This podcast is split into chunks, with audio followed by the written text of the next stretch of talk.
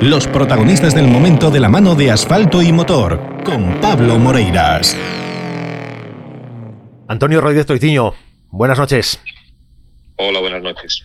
Hoy por la mañana, a través de, bueno, a través de los medios, a través de una rueda de prensa más bien, eh, bueno, pues empezabas ya a dar los pasos eh, que hay que dar para ir ya asentando esta candidatura para la Federación Galega de Automovilismo. Pues sí, empezamos a, ya a desmenuzar un poco lo que va lo que va a ser nuestro programa de cara a las futuras elecciones a la presidencia de la FGA un bueno, es un, programa que como me informabas en la previa, tampoco es que sea definitivo. Has presentado 10 puntos, pero son 10 puntos para empezar a pensar entre todos los que componen el mundo de, del automovilismo en Galicia, pero seguir avanzando, ¿no? Sí, efectivamente. A ver, el tema es que queda mucho tiempo, o contamos que quede mucho tiempo para las elecciones y lo que queremos es ir avanzando eh, diversos puntos de nuestro programa y estos son los diez primeros, o sea, va a haber muchos más, muchísimos más y queremos ir soltándolos poco a poco y desmenuzando, porque esto es, eh, es eh, algo de lo que va a ser y, y, lo que queremos es que cada punto de los que vamos eh, sacando, pues explicar a la gente en qué consiste y cómo se van, cómo se van a llevar a cabo si llegamos a, formar parte de la Federación Gallega de Automovilismo entre estas iniciativas que, bueno, que acabas de comentar, eh, vamos, a ir, vamos a ir entrando poco a poco en, cada una de ellas. La primera, eh, que es algo importantísimo, luego que se habla muchísimo, que es el tema del coste de practicar automovilismo en Galicia. Y habláis de abaratarlo. ¿Hay margen para abaratar practicar automovilismo en Galicia? Hombre, consideramos que, sí que hay bastante margen. ¿no? estuvimos indagando eh, con otras federaciones y comparando lo que cuestan los seguros de, de, cada, de cada participante en un rally o cualquier modalidad deportiva. ¿no? Y por poner un ejemplo de los rallies, que es, el, es la modalidad más representativa, pues decir que el precio del seguro anda por los 130 y algo euros y que hasta hace nada se cobraba 295 euros de seguro a cada organizador que este año, en, en, el momento que salió nuestra, nuestra propuesta de candidatura, pues se le bajó a 250 euros diciendo que era porque no hubiera siniestros, cosa que no es real. Y, bueno, esa diferencia entre 130 y 250 pues son alrededor de 80 y algo euros, ¿no? Entonces, 80 y algo euros se quedan en las, me imagino que en las arcas de la federación. ¿Y por qué esa, ese dinero, o sea, si no es todo, pues que sea una parte importante, ¿por qué no se puede quedar en los pilotos y en los organizadores? Claro, bueno, son, son, cuestiones que, que, está bien que salgan al debate, porque yo creo que una parte importante seguramente de la familia del automovilismo desconocen este tipo de detalles. Sí, son, son temas que yo incluso cuando, cuando eh, organizábamos el radio cocido y, y teníamos que hacer el seguro, pues lo que se nos decía siempre era que el seguro costaba 295 euros, que había dos capas, que una capa que cubría más que la otra, que no sé qué, no sé cuánto. Y ahora cuando empiezas a indagar y a, y a rebuscar, pues te das cuenta que realmente el, pues el seguro que es el seguro que, que te exige la ley.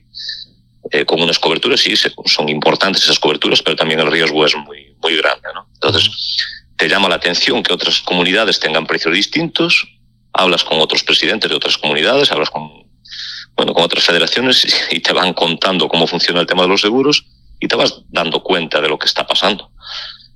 Esto de, esto de que, que se conozcan estos datos, al final nos lleva al siguiente punto, que es algo que a mí me parece importantísimo, que es la transparencia, ¿no? Como, como elemento principal en una gestión, ¿no?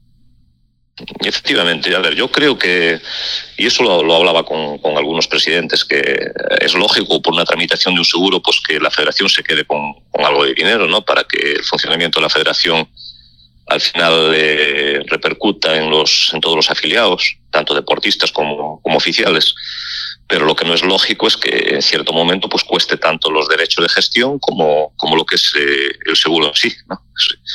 Entonces, pues creo que, que, esa parte debe ya no repercutir porque se puede decir, no, es que repercute en copas de promoción o repercute en tal. Yo creo que eh, esa es una repercusión directa y debe ir directamente al, al, al, deportista, no debe ir o al organizador. no debe ser una cosa que tú utilices para después hacer llegar, ¿no? Bueno, Porque si la hace llegar después, si la hace llegar después, pues puede ir a una parte de esa gente que es la que gana los premios o la que o la que tal, pero no a todo el mundo. Bueno, además entiendo que, bueno, que la, federación tendrá otras formas de financiación y que tendrá también acceso a subvenciones públicas de, para práctica deportiva. Bueno, habrá, no será esta la única forma de ingresos y bueno, mm, creo que, bueno, que habrá que, habrá que, esa transparencia tendrá que llegar a todos los niveles, ¿no? Sí, es que además lo curioso de todo esto es que a ver, la última asamblea que hubo, pues yo, yo solicité, solicité en la asamblea las, las cuentas detalladas y a mí no se me, no se me han facilitado, ¿no? Y lo que se me, la explicación que se me da es que para facilitar unas cuentas es que, que, tiene que tienes que explicar los motivos de para, para qué se quieren esas cuentas. O sea, eh, a ver, yo creo que unas cuentas tienen que ser transparentes, la gente tiene que saber en todo momento dónde ingresas el dinero y dónde lo gastas, ¿no? Entonces, si hay ese dinero, a ver dónde está y si, si está ahí, pues a dónde va. ¿No? Entonces yo creo que la forma más transparente es que vaya directamente a quien tiene que ir, sin, sin tener que pasar por, por, ningún, por ninguna criba, por así decirlo. Mm. Comentabas también en esta rueda de prensa hoy por la mañana, comentabas que, que, bueno, que, era importante, bajo tu criterio, el tema de cambiar los estatutos para limitar los mandatos ¿no? de la presidencia a un máximo de ocho años. ¿Es tan importante que se renueve tan periódicamente eh, la federación? Hombre, yo creo que cualquier organismo debe, debe, ser, debe ser un periodo de, de, plazo que no sea muy largo, ¿no? Porque entonces al final te vicias y, y al final ya, ya no aportas ni ideas. Yo no quiero, no quiero ni pensar mal de que, de que pueda haber otras cosas, ¿no? Pero al final estás en un puesto y te vas, te vas viciando y al final no tienes ideas, no tienes, no aportas nada realmente. De hecho, a ver, yo lo puedo poner como, como ejemplo, yo como presidente de una escudería, pues eh, últimamente pues te motiva mucho menos que, que hace 10 años, ¿no? Eh, vas, vas teniendo desgaste, yo creo que debe haber sabia nueva cada poco tiempo es algo que, que, bueno, que generalmente suele ser buena idea la renovación e incorporarlo ya bajo vuestro, vuestro punto de partida, pues bueno, es interesante porque eso ya os compromete a vosotros mismos. Al final, eh, sabe, la gente que os apoye, la gente que apoya a Renova FGA, FGA eh, sabe que no vais a estar eh, con aspiraciones de quedar quedaros de por vida, ¿no? Sí, además yo creo que es bueno incluso un, un, cambio porque, a ver, si, si la gestión nuestra al final no fuera buena, pues sería muchísimo más fácil eh, que vinieran las próximas elecciones y, se dijera, oye, pues esta gente no lo está haciendo bien, vamos a cambiarla. ¿no? Eh, no tendríamos tiempo a ningún tipo de, de, presión, con ningún tipo de, de federado ni, ni, nada. O sea, eh, yo creo que es lo ideal, ¿no? Pues ocho años es un tiempo más que prudente y, y pienso que es lo que tendría que ser un tema que aprobar por, por la Asamblea, pero pienso que es un... No es que lo piense yo, lo piensa todo el grupo Renova, ¿no? que es un tiempo más que eh, prudente. Eh, hablabas también hablabas y, proponéis desde Renova FGA mm, recuperar el diálogo y el, entendimiento institucional. Esto parece que mm, yo lo leo y, como soy conocedor de cómo, cómo funcionan las cosas en Galicia, lo entiendo perfectamente, pero si esto lo lee alguien de fuera, que no tenga ni idea de cómo funciona eh, a nivel institucional eh, la FGA, parece que, llama la atención, ¿no? Que como que hay que recuperar el diálogo. Lo normal es que las instituciones hablen entre sí, que se hablen y que se coordinen las cosas, ¿no? También entrando en el siguiente punto, el tema de, coordinar el calendario sin duplicidad de pruebas, ¿no? Sí, es que a mí me resulta muy curioso ¿no? que, al final las relaciones sean malas entre instituciones, porque eso al final lo que, lo que perjudica es el, la práctica del deporte y yo lo que veo es que esta federación pues tiene puertas, no quiero decir que cerradas, pero al final si, si, no tienes un diálogo, ponte con la Secretaría General para el Deporte o, o con otras federaciones, pues que, que, que, puedes negociar, yo creo, creo que nada. Entonces es, es más que importante y, la gente decirle que, que, es así, que no hay diálogo, que no se, no se habla con la gente, eh, se, se, cuenta lo justo, lo que, lo que interesa nada más y, y al final pues ¿qué, ¿qué, confianza pueden tener en tu federación si no eres una persona que, que dialoga. A mí una cosa que me parece importante remarcar, no sé qué opinas tú al respecto, que es que esto de, intentar eh, mantener una actitud, una actitud dialogante con otras instituciones, eh, sea la Junta de Galicia, eh, sea la Federación Española de Automovilismo, no es impedimento para defender las posturas de Galicia. Hay otras federaciones en España que tienen un nivel de enfrentamiento con la Federación Española, por poner un ejemplo, pero que sin embargo en su, en su comunidad autónoma las pruebas importantes de su calendario autonómico son también pruebas importantes o bien del supercampeonato o de la Copa de, de de asfalto mm, al final no el defender tu postura o incluso enconadamente, ¿no? Manifestando, mm, poniéndote eh, serio, no tiene por qué ser impedimento de cara a coordinarse con las instituciones con las que tenemos que convivir. Sí, efectivamente. A ver, yo, yo lo que pienso es que para, para conseguir algo realmente no es necesario acabar en un pleito ni un, un juicio contra, contra nadie. ¿no? Al final yo creo que hay que llegar a consensos y, y al final pues llegas a eso. El tema de los calendarios es, pues es, es gravísimo. Es que, que, haya deportistas que a lo mejor quieran correr en, en rol y al mismo tiempo en el Rally de Lacón y que no puedan porque por caprichos y por, por, por ser a veces, vamos a decir, cabezones que, que deberían sobrar fechas. Podría ser el fin de semana siguiente podría ser el anterior, ¿entiendes? Y creo que, que, eso al final se consigue con diálogo, no hay, no hay otra forma. Yo no creo que, que, ningún organizador ni ninguna federación tenga el capricho de decir, no, no, esta fecha es la mía y no me voy a mover de ahí. No. Yo creo que si se habla y si se, si se llega a un acuerdo, pues es más que, más que fácil eh, poder, poder ubicar las fechas. ¿no? Es verdad que hay, que hay muchísimas pruebas, hay demasiadas pruebas para, para Galicia, pero son las que, las que están y están las que son. O sea, hay que buscar un hueco y, y si a veces coincide alguna, pues por lo menos que nos sean de la misma modalidad para que haya el mínimo perjuicio posible. Claro. Bueno, pues, eh, si me permites, vamos a avanzar también en las medidas para que nos dé tiempo en el programa de hoy a ir eh, detallándolas todas. Habláis de, habláis de una cosa que a mí me parece curiosa, el tema de fijar la sede de la federación en Santiago de Compostela. Bueno, yo si me pongo a mirar a mi alrededor y miro para todo tipo de administraciones y tal, pues eh, casi todas están, están centralizadas, ¿no? Y Santiago es la capital de, de, Galicia y creemos que es el sitio idóneo. A ver, eso también es un tema que al final la, la Asamblea decidirá dónde quiere que esté, ¿no? Tampoco es que tenga que ser a capricho ahí.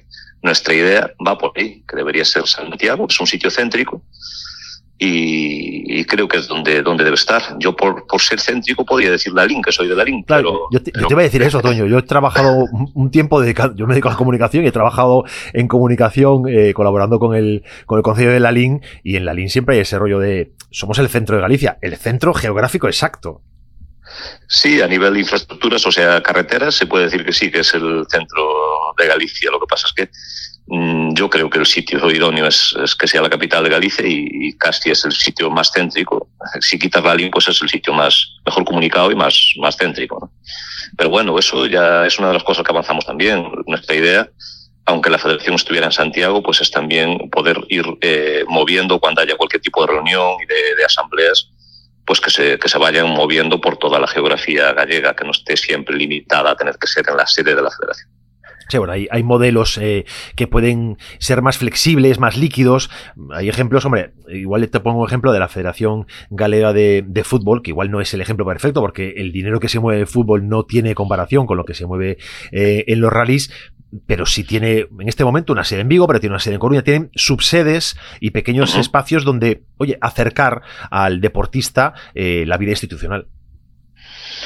Sí, desde luego. De todas formas, ahora con el tema digital, que es, una, es otra de las propuestas que llevamos nosotros, eh, creo que se, se, acerca muchísimo más, eh, más todo. ¿no? La, la, idea nuestra es que haya una página web que funcione muy bien y que tú cuando tengas que hacer cualquier tipo de trámite, igual que estás haciendo una administración pública, pues puedas hacerlo digitalmente, ¿no? Presentar un reglamento, tramitar una licencia, que sea mucho más operativo, que no tengas que levantar el teléfono o acercarte a la sede de la federación para hacer ese tipo de trámites. Que realmente la federación en sí tiene que ser para negociar cualquier, cualquier acuerdo, cualquier, cualquier patrocinio o algo por el estilo y no para hacer trámites como puede ser tramitar una licencia o como puede ser presentar un reglamento de un, de un evento deportivo bueno, son, son cosas que hay que adaptarse a los tiempos y, y, que además se pueda presentar algún tipo de solicitud, se puede presentar un reglamento, cualquier necesidad que se pueda hacer electrónicamente para evitar desplazamientos y que quede registro y constancia de que esto está haciéndose así, porque a veces en lo presencial incluso tampoco tienes mejores garantías que en lo digital. Es que eso es otra de las cosas que achacamos al, funcionamiento de la página web de la federación. Hoy aparece un comunicado, mañana desaparece, pasado mañana aparece un reglamento, al otro desaparece, o sea, eso tiene que ser un registro digital y que te quede constancia de, de, lo que tú has presentado y así en ningún momento hay ningún tipo de duda de lo que de lo que estás haciendo. Van por ahí un poco los tiros y es lo que, lo que realmente queremos de, del funcionamiento digital de la federación. Aparte de, de profesionalizar el programa de, de, tiempos, que nos parece que está más que rudimentario, tienes que, sí. para, para ver la clasificación de una, de una copa de promoción, pues tienes que andar contando a ver el número 8 primero de la, de la Copa, después que andar rebuscando y, está el 18 y es el segundo de la Copa. O sea, creo que, que hay, hoy con cualquier tipo de programa lo puedes hacer mucho mejor que lo que se está haciendo. Sí, ahí yo creo que se peca un poco de arcaico. Es verdad que en su momento fue un buen sistema y una, y una novedad importante, pero hoy en día, bueno, pues hay, hay muchísimos proveedores, hay muchísimas ofertas de, de control de tiempos y de, y de revisión de esos tiempos eh, en digital que permiten a, ya no solo a los deportistas, incluso a los aficionados, eh, acercarse para conocer la información del rally en el, en el minuto, en el segundo, y que son cómodos y fáciles por, por copas, por clases, por agrupaciones, bueno, por combinaciones múltiples. Al final bueno, pues es técnica, es como dices tú, modernizarlo y ya está. No es una cuestión que se pueda entrar a, debatir sobre esas cosas. Ya, y, ya no digamos el tema de, la transmisión de tiempos que ya se está haciendo por teléfono, casi parece como si estuviéramos eh, haciendo señales de humo, ¿no? Eh, eh, hoy hay 50.000 sistemas e incluso creo que hay cronos en la federación que nos están usando con los cuales tú puedes automáticamente ya transmitir los tiempos directamente al programa, o sea, eh, hoy, tal y como está todo digitalizado, pues es muchísimo más fácil y más operativo. Vamos a entrar en, los puntos, en los tres últimos puntos de este decálogo de iniciativas y compromisos que a mí me, hacen más ilusión porque me parece que son, eh, bueno, pues los que sientan las bases, mm, o por lo menos explican las bases de, de, lo que va a ser el futuro si vosotros accedéis a la, a la presidencia, si tú accedes a la presidencia, que son, bueno, pues todas estas propuestas de, vamos a empezar por la primera, crear una academia FGA para formar a todos los perfiles, a todos los perfiles relacionados con este deporte. Hombre, yo creo que es la, deuda pendiente de esta federación. Aquí no, desde hace 26 años, creo, pues no se hace ningún tipo de congreso ni ningún tipo de formación a ningún oficial, a ningún piloto, a nada nuestra idea es esa, ¿no? Pues eh, poder, poder crear eh, una especie de, academia o de escuela donde se pueda formar todo tipo de perfiles, ¿no? desde un copiloto, a mí, yo, a ver, eh, no hace mucho aún en un rally, pues casi tuve que estar dándole yo lecciones a un copiloto de cómo tenía que, ir con, con, su carnet de ruta y con su rutómetro, ¿no? Entonces, poder facilitarle esas cosas, darle un, un aprendizaje para cuando salgan a hacer su primera prueba, pues yo creo que es, es elemental, pues cursos de conducción, eh, cursos para comisarios, que desgraciadamente pues cada día tenemos menos comisarios preparados. Realmente aprendes de lo que yo voy aprendiendo y lo que le enseño a otro. Y al final se va perdiendo, poco a poco se va perdiendo todo por el camino y cuando llegan los momentos de verdad pues eh, tienes que tomar una decisión seria y, y, estar más perdido que un ocho.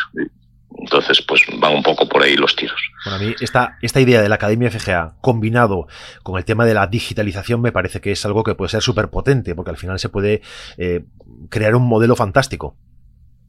Sí, es un modelo bueno y aparte un modelo fácil. ¿eh? Incluso, esto ya lo puedo adelantar, pues tenemos un empresario que nos ha ofrecido sus instalaciones para que sean la sede de esta, de esta academia de, de la federación. O sea que esto es una cosa muy fácil de poner en marcha, que lo único que hay que tener es eh, profesionales que, realmente estén aprendiendo a la gente. Eh, otra de las cosas que, a mí me llaman, me llama la atención en positivo es eh, el punto número 9, que es recuperar y poner en valor una modalidad que yo creo que está un poquito olvidada y que es cantera de futuro para el automovilismo, como es el karting. Sí, es que hay que pensar que del karting es de donde es la, la base base, por así decirlo, porque hay más modalidades como puede ser el autocross o el slalom que también son base pero la base de verdad es el karting porque es donde empiezan los niños, ¿no? y, bueno, vemos que es una modalidad, a ver, si empiezas a mirar la lista de inscritos y tienen que incluso salir pues, de dos categorías juntas para poder hacer una parrilla, pues es un poco triste. Después viendo, aparte estoy haciendo seguimiento de varios pilotos, como, como puede ser Cristian Costoya, como puede ser eh, el hijo de, de Cutrín, este chico de Santiago, que tienen que desplazarse fuera de, fuera de nuestras, de nuestras, de nuestra autonomía, ¿no? Para, para al final competir de verdad, porque si no aquí al, final casi compiten ellos solos, pues creemos que ahí se puede hacer un trabajo muy importante, pues porque no puede haber también algún tipo de promoción para, para esos niños.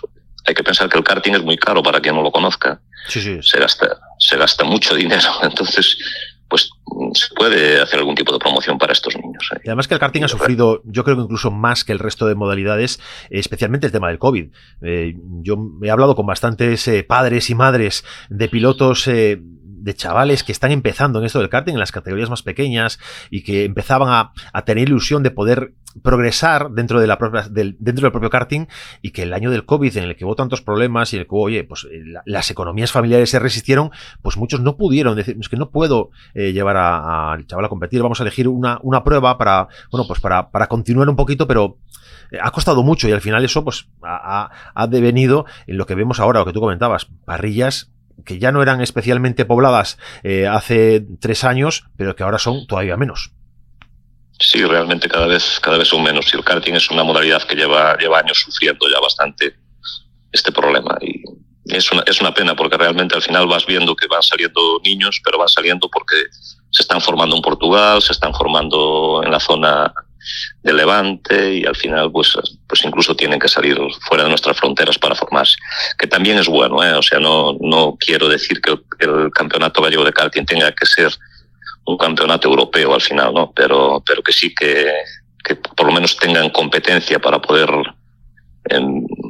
para, para competir con sus, con sus compañeros, pues yo creo que es, es más que importante. Y si, si al final corres tú solo, pues no tiene mucho sentido. Sí, al final es, es, es, acabar con acabar con la, con la modalidad.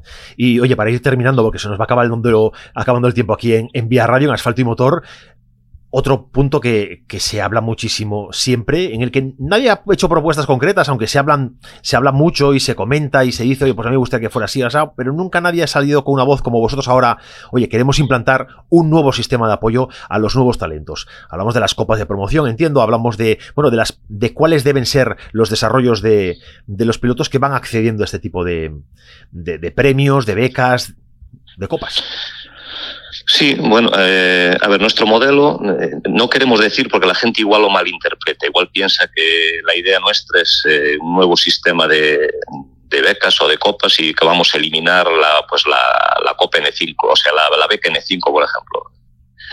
Eh, que no es la beca N5, que, que es la MF o, sí. o la, el volante FGA, ¿no? que al final pues le das un N5 y corre. No, no, no quiere decir que vayamos a eliminar eso, eso eh, esto es, un, es una propuesta nueva, es una propuesta donde la idea es formar, formar un futuro piloto o varios futuros pilotos o talentos, ¿no? Como pues ponte, ponte el caso, si vamos a tener una, una academia, pues parte de la formación de esos pilotos pues va a ser eh, esa academia. Pues va a ser, yo estuve, tuve contactos con varias, varias personas relacionadas con el mundo del motor y lo primero que me decían era, mira, ya no solo es que tengan buenas manos, sino que es que tengan una cultura, que sepan eh, por lo menos eh, hablar inglés y que, y que, tengan valores, ¿no? Y es, es la realidad. El tema, pues, eh, va a consistir realmente en eso, ¿no? En que unos chavales, a lo mejor el más rápido no es la persona ideal para, para que sea un, un futuro talento, ¿no? Entonces, pues dentro de los más rápidos, pues hay que buscar el más talentoso y el que más se aplique y, y darle una oportunidad para competir en categorías superiores, no encerrarlo en nuestra comunidad autónoma. A ver, el deporte de base no es que tú formes una persona ni que esa persona compita dentro de Galicia. El deporte de base es que tú formes una persona para llegar cuanto más arriba posible. Y si puedes ser campeón del mundo, pues ya sería la leche. Y si puedes ser campeón de España, pues estupendo. Sí, eh, al final eh, yo pienso mucho en los que van ganando año tras año eh, la beca PXP. Eh, bueno, ¿qué va a pasar con Coque Garnelo para el próximo año? Eh, ha ganado la beca, ha corrido con N5 muy bien en esta temporada y la próxima temporada y el que ganó la beca PSP el anterior y el anterior y el anterior, creo que hace falta realmente revisar un poquito el modelo y esto me parece pues buena idea ponerse poner esto en marcha. Sí, además no, consistiría en decir, bueno, pues para el año que viene, pues eh, compite, pues y ponte el caso un R2 en el Campeonato de España. No, no consiste en eso. Consistiría en, subir un poco de categoría, competir en una categoría superior, pero darle un futuro a, tres años, por ejemplo, decir, pues durante tres años pues vamos a estar apoyando a este piloto y tampoco consiste en pagarle todo, ¿no? Eh, el chico, pues si es un talento, pues también tiene que saber buscarse algo de, de presupuesto para poder competir y para poder estar a, a esos niveles, ¿no? Sí, en este deporte, y después. En este deporte, el, el ser, ser bueno dentro del coche es importantísimo, pero también saber manejarse en los despachos y con los dosieres también lo es. Efectivamente, pues van, van por ahí los tiros realmente, porque yo de verdad eh, me pongo, además lo seguí mucho esta temporada a Garnelo y a, y a Vila, a Diego Vila, uh -huh. y de verdad que al volante pues son unos fenómenos, pero a ver, ahora yo veo que pueden tener un problema para el año que viene. Porque ahora bajarse de un N5 para una categoría inferior, pues seguro que les va a costar. Y, ahora llegar a un presupuesto como es un presupuesto de un N5, pues es más que importante. Y si quieren competir a nivel de un campeonato de España, pues más importante todavía. ¿no? Entonces, la idea es que vayan escalonadamente y que vayan pues en una copa de promoción un poco más barata, al año siguiente un poco más y al, siguiente más, pues un poco más. Y si podemos llegar a un acuerdo con la Federación Española o con una federación internacional, pues ya sería la leche, ¿no? Para que, para que pudieras hacer un programa a varios años. Es que eso sería lo, sería lo ideal, poder implicar a más instituciones, a más, eh, a grandes patrocinadores a nivel global y que, y que no solo se viera beneficiario en una temporada eh, un chaval que ha ganado eh, un volante, una beca, sino que el conjunto del automovilismo en Galicia se beneficie de esta cuestión. Efectivamente, es que van, van por ahí los tiros y creo que, que es eso, ¿no? Hacer un, programa a varios años y, contar, es que no tienes, no tienes que aportar tú todo, tienes que hacer acuerdos con, con federaciones, con sponsors y, saber hasta dónde quieres llegar con, con ese chaval. Y si, y si ese chaval, pues a lo mejor dentro de cinco años, pues está compitiendo pues el, el ERC, y la Federación Gallega puede seguir aportando su granito de arena, que seguro va a ser pequeñito porque a su nivel ya es la leche, pues que la Federación Gallega sigue estando, eh, por lo menos en los logotipos del coche, y que siga, siga haciendo su, aportando su granito de arena. Sí, al final se trata de establecer un sistema, yo creo que de progresión, ¿no? Dentro de la autonomía a nivel estatal, al final, eh, introducir al piloto en, esa carrera de promoción, no, bueno, pues soltarlo un año y ponerle un caramelo y luego, bueno, pues ahora se acabó todo. Claro, aparte hay, hay muchos muchos temas que no sé que la gente desconoce porque compites a nivel Galicia y, desconocen muchas cosas, pero yo eh, con esto de la candidatura pues estuve intentando informarme un poquito de cómo funcionan esos, esos pilotos y esos jóvenes talentos que hay por, por Europa y es que no es solo subirse al volante, es lo que dije antes, el tema del, de los idiomas, el tema de de, de, tener un preparador físico, de tener, de poder ir a un gimnasio a prepararte, ¿no? O sea, hay muchas cosas que realmente a los chavales pues se suben a un coche y le parece que si vas bien con las manos pues ya eres un gran piloto. Y no, no, es así. Hay muchas más cosas al lado que la formación física, por ejemplo, es importantísima para un piloto de rallies, ¿no? Y ya no digamos para un piloto de karting. Sí, bueno, es, es, que podríamos estar detallando y desgranando eh, todo esto de las, de las promociones y todo esto de, bueno, eh, hasta, hasta aburrirnos, pero permíteme que salte un poquito, que deje estos, estos 10 puntos que habéis avanzado como primera, como primer momento, ¿no? De la, de la candidatura. Eh, pero es que además en la rueda de prensa has eh, comunicado nuevos nombres que se han incorporado a Renova FGA, además de, de José Ramón Padín y Francisco Barriro que te acompañan desde, desde el principio, eh, hay nuevos nombres, mucha gente y gente conocida eh, en el mundo del automovilismo y, y que creo que dan solvencia, ¿no? Sí, a ver, nosotros lo que buscamos a la hora de, crear este grupo, pues es, no quiere decir que los que estemos presentando al final vayan a formar parte de la junta directiva de la federación si llegamos a ganar. ¿no? O sea, van a ser gente que va a estar en el equipo, pues a lo mejor mm, te puede adelantar, eh, Francisco Barreiro no quiere ser parte de la, de la junta directiva de la federación. Eh, pero sí va a aportar sus cosas el día de mañana y va a estar aportando, aportando ideas. ¿no? Y lo que estamos buscando eh, en nuestra lista, por así decirlo, es gente que abarque todos los, todos los puntos del automovilismo. Ya ves que hay gente de slalom, hay gente de montaña, hay gente de, de rallies, hay comisarios deportivos, hay directores de carrera, jefes de seguridad, hay pilotos, copilotos. O sea, tenemos, tenemos un poco, un poco de todo y queremos, queremos abarcar todo.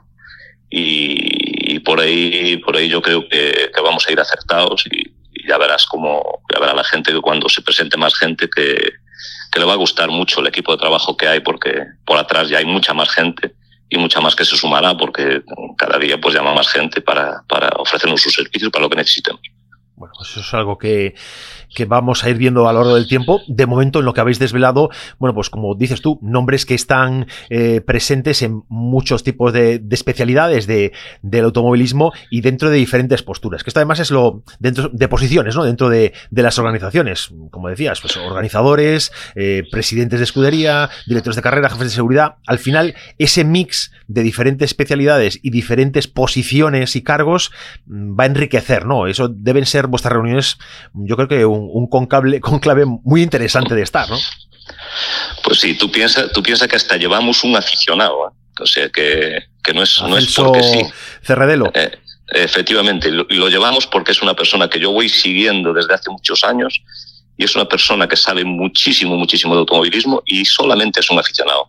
Es una persona que maneja muy bien las redes sociales, es una persona que entiende muchísimo, muchísimo de automovilismo y por qué no un, un, aficionado no puede formar parte de una, de una directiva, de una federación o de un equipo de trabajo. Pues, eh, buscamos eso, ¿no? que gente nueva que aporte ideas y creo que por ahí vamos, vamos bien.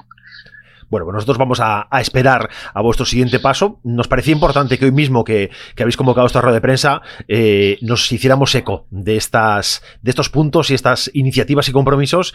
Y, bueno, pues en eso, de eso ha tratado el programa de hoy en Asfalto Motor. Así que, eh, Antonio Rodríguez Toituño, gracias por acompañarnos una vez más en Asfalto Motor. Bueno, yo solo quería puntualizar una cosa porque ya nos está llegando algún comentario de que para algunas cosas que no había propuestas. Estas son las diez primeras propuestas, hay muchísimas más. ¿eh? O sea, que, que, no piense la gente de autocross, ni la de slalom, ni la de montaña, que no va a haber para ellos. Sí, que va a haber propuestas para ellos y, y las propuestas que nosotros eh, presentemos en nuestro programa son propuestas que se pueden llevar a cabo. No vamos a llevar lo que no podamos llevar a cabo bueno, estaréis con los pies en la. Estar con los pies en la tierra me parece, me parece importante y, y no engañar a nadie. Efectivamente. Pues lo dicho, Antonio Rodríguez Troitiño, candidato a la presidencia de la Federación Galega de Automovilismo, cabeza del equipo de trabajo Renova FGA, gracias por estar con nosotros. Vale, muchas gracias a vosotros por darnos la oportunidad de, de expresarnos.